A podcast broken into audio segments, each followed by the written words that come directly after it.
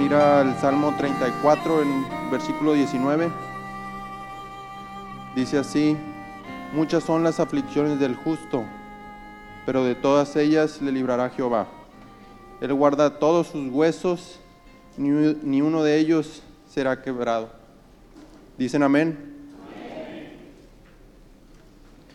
El Señor ha puesto de tiempo atrás este mensaje en mi corazón y como título le he puesto Gracias Señor.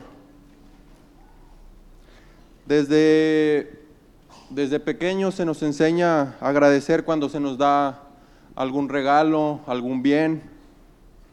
Podemos estar agradecidos por la familia que tenemos, por esta iglesia.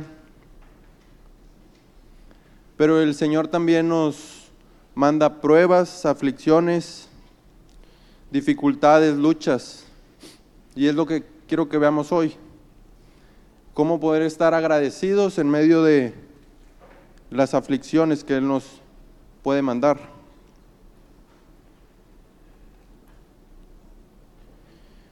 Vivimos en un tiempo donde la tecnología ha avanzado tanto que nuestra vida es muy cómoda hasta cierto punto, no, tenemos la necesidad de ir a algún banco a hacer largas filas. Si queremos algo, ya sea de alguna compra del supermercado o alguna otra necesidad, nos puede llegar hasta nuestra, nuestra casa.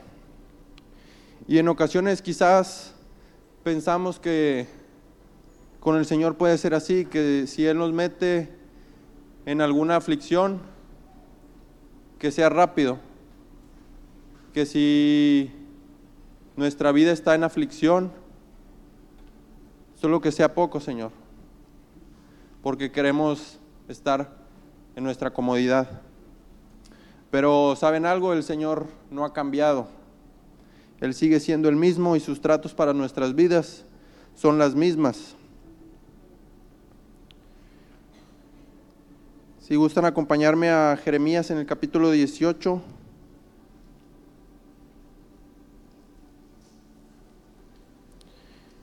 En el verso en el verso 1 dice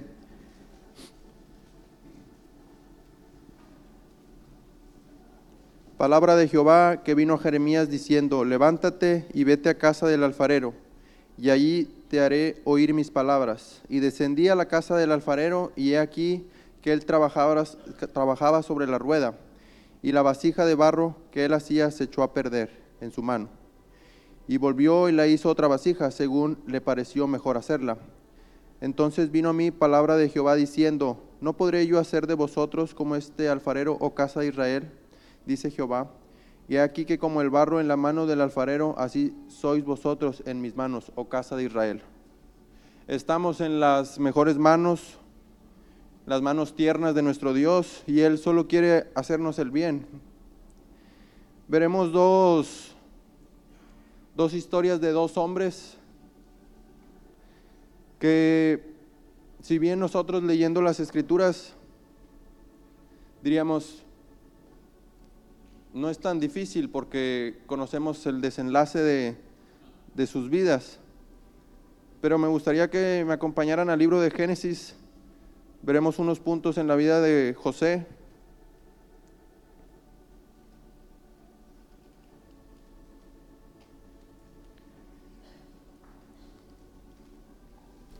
A los ojos de sus hermanos, José era no apto para gobernar, para estar sobre, sobre ellos. Era aborrecido, era odiado.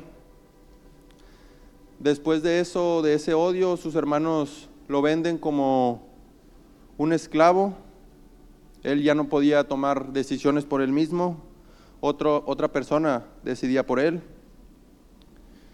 El Señor le da gracia en medio de esa esclavitud, esclavitud que él tiene, pero nuevamente el Señor con su mano tierna decide quitarle esa gracia que había adquirido y es acusado falsamente. Su reputación de estar en lo alto viene hacia el suelo. y es llevado a la cárcel. Ustedes conocen la historia. Y cuando parecía que todo estaba bien, había revelado dos sueños. Él pide que lo ayuden para poder salir de la cárcel y pasan dos años más en esa prisión. José antes de llegar al reino sufrió muchas aflicciones, años de dificultades en su vida, pero fue ahí donde el Señor hizo de ese muchacho, de los cuales sus hermanos no creían en él, que su vasija fuera formada, moldeada conforme el Señor quería. Si gustan acompañarme ahí en Génesis en el capítulo 39. Génesis 39, 21.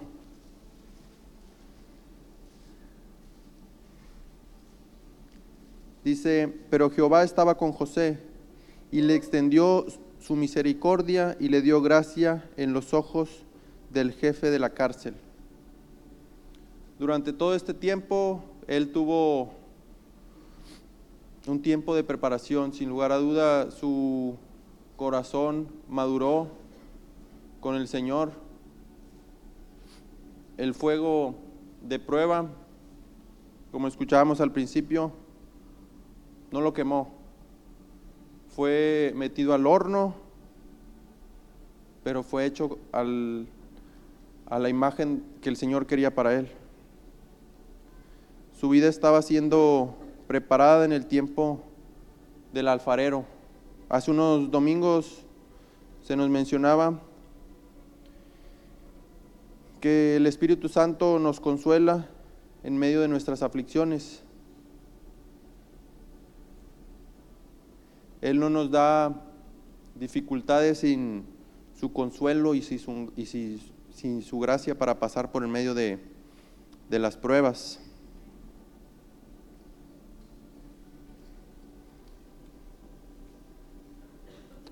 Más adelante en el capítulo 45 igual de Génesis.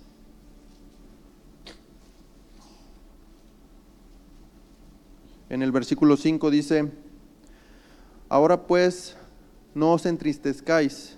José hablándole a sus hermanos después de que ellos vieron dónde lo había puesto el Señor.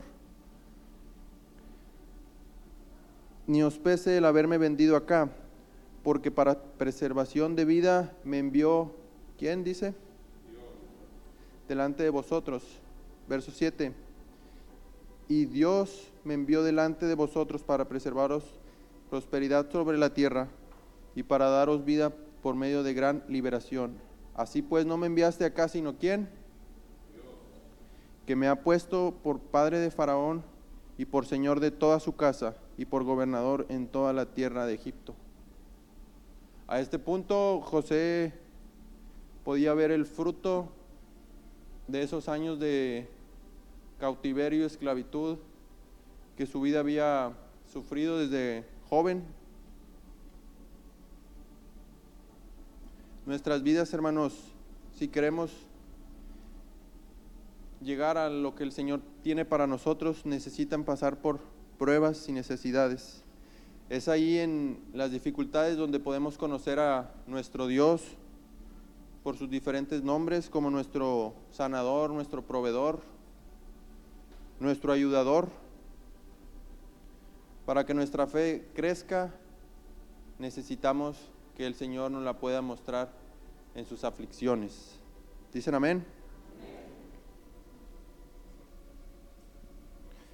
Recientemente, a finales del año pasado, una de nuestras niñas se puso de estar bien en todo el día, en cuestión de dos horas, ella empezó a estar malita y así transcurrió la noche.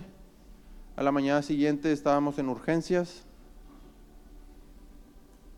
Rápidamente uno como padre piensa, ¿por qué pasó esto? ¿En qué fallé? Pero orándole al Señor,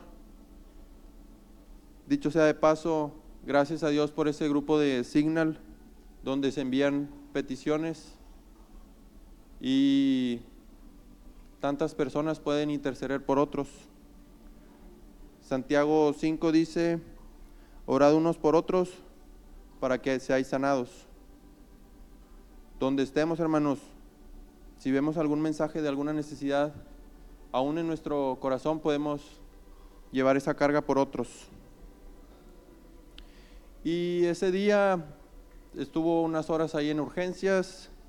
La, la doctora estaba un poco alarmada porque decía que por la deshidratación el corazón puede sufrir, sufrir taquicardia y es cuando empiezan los problemas. Eh, la dieron de alta y nos fuimos a la, a la casa ese día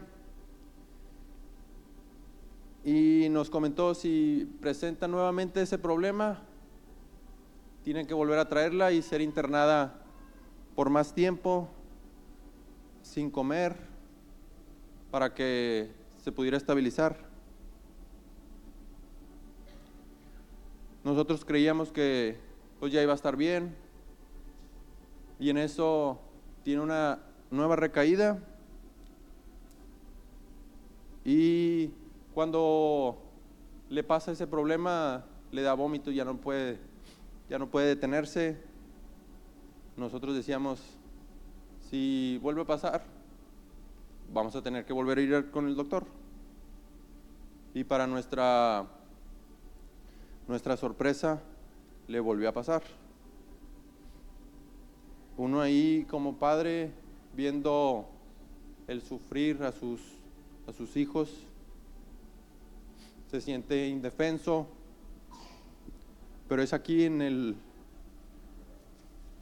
perdón, en el horno donde uno solo puede confiar en nuestro Dios. Por su gracia y misericordia, no pasó a mayores, no tuvimos que volver a ir con el, con el doctor. Y nuestro corazón va a ser probados, hermanos, pruebas grandes o pequeñas, pero es necesario que pasemos por estas aflicciones para que podamos llegar a la meta. El miércoles pasado veíamos en Malaquías 3:3 donde él probará el oro y nos probará como a oro y como a plata. En este último tiempo nos llevará a esa aflicción para poder dar en el blanco.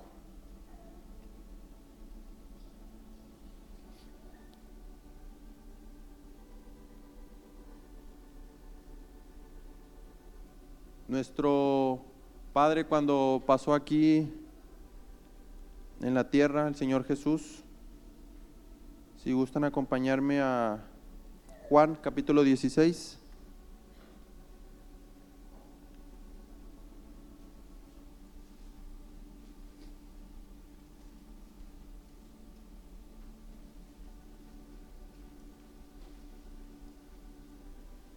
En el versículo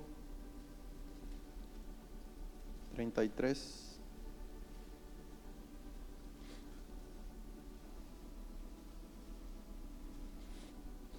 Dice así, estas cosas os he hablado para que en mí tengáis paz. En el mundo tendréis aflicción, pero confiad, yo he vencido al mundo. Pero ¿cómo pudo él vencer este mundo? Veíamos el domingo que en Getsemaní es donde se obtiene el aceite. Es ahí donde nuestras vidas son machacadas para tener aceite, para poder entrar a las bodas. Por naturaleza al ser humano no le gusta sufrir, nos gusta la comodidad, como les decía, pero se necesita pasar por tiempos en Getsemaní donde, al igual que nuestro maestro, pasó para que nuestras vidas puedan obtener esa gracia ante nuestro Dios. Lucas 22, si gustan acompañarme.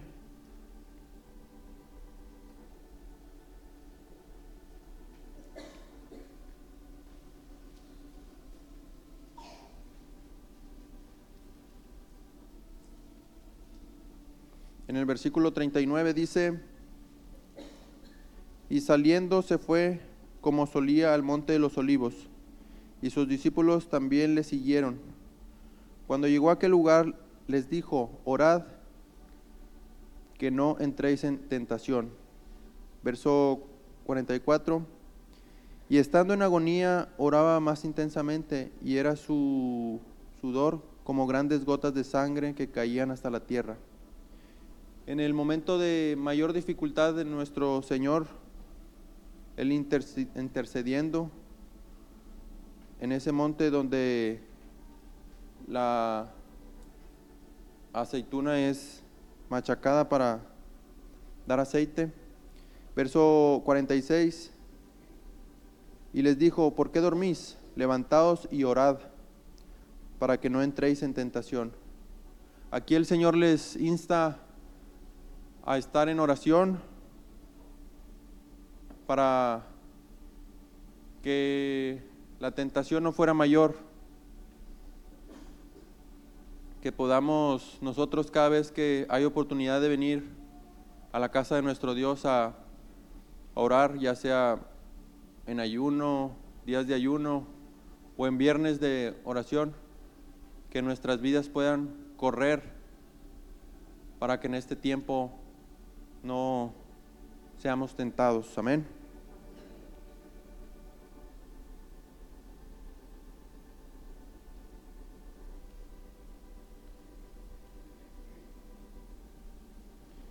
El otro ejemplo que quiero que veamos es otro personaje que estaba en esclavitud. Si gustan, vamos yendo al libro de Esther.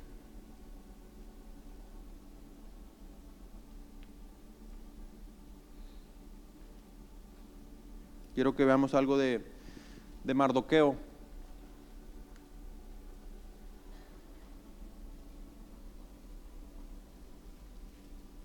Mardoqueo siendo esclavo, él estaba en el palacio del, del rey en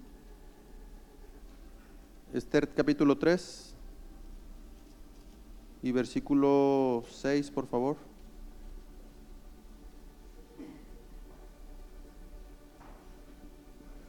Amán quería el enemigo, quería que todo el pueblo de, de los judíos fuera exterminado.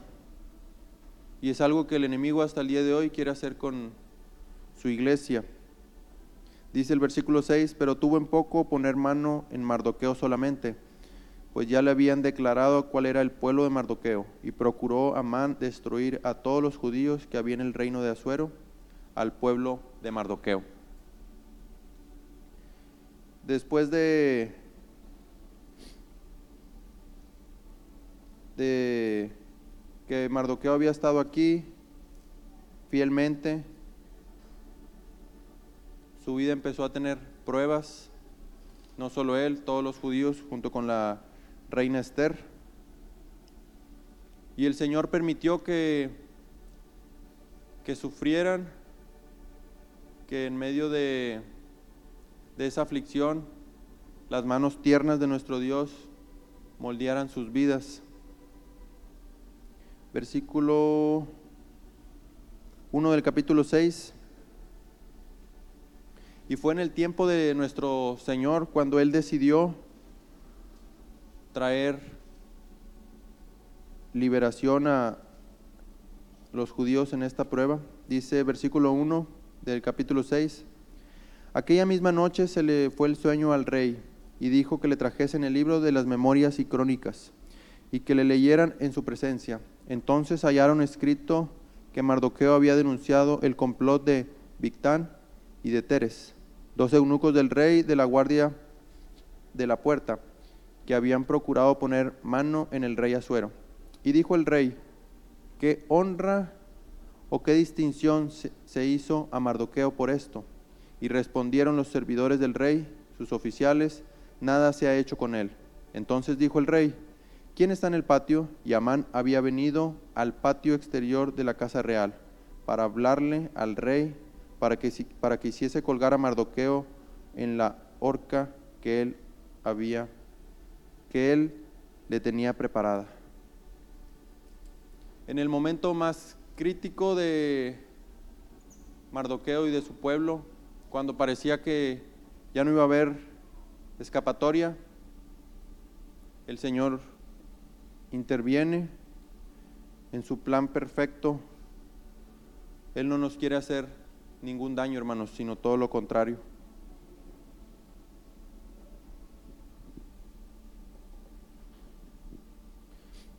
Como escuchábamos al principio, Él nos quiere preparar como ejército, pero es necesario que pasemos por pruebas para en el día de la batalla que no desmayemos, que podamos ser vencedores. En el capítulo 10, más adelante,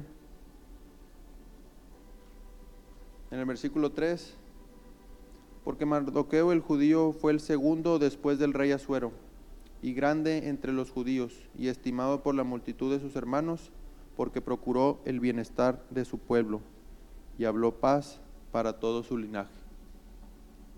Para nosotros es lindo leer estas historias y saber el desenlace bueno, positivo, pero es el mismo Dios, ese Dios de Mardoqueo que lo libró, el Dios de José, que permitió que pasara por tantas dificultades para poder llegar a ese reino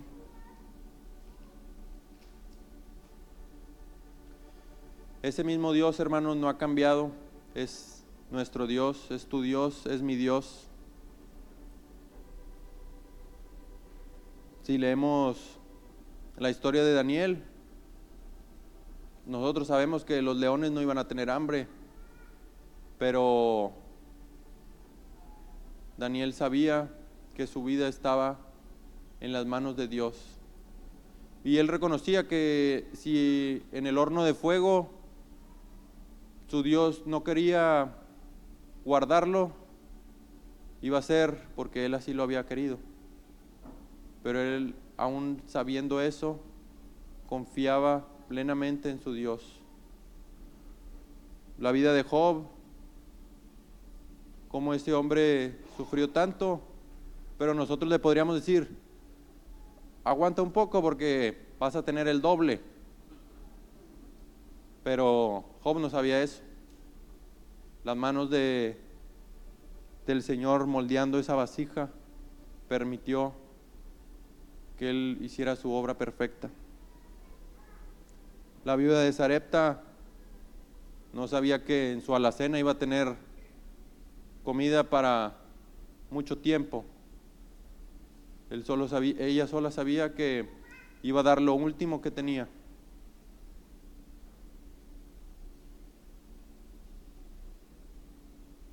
que le podamos decir a nuestro Dios, gracias Señor por esta prueba.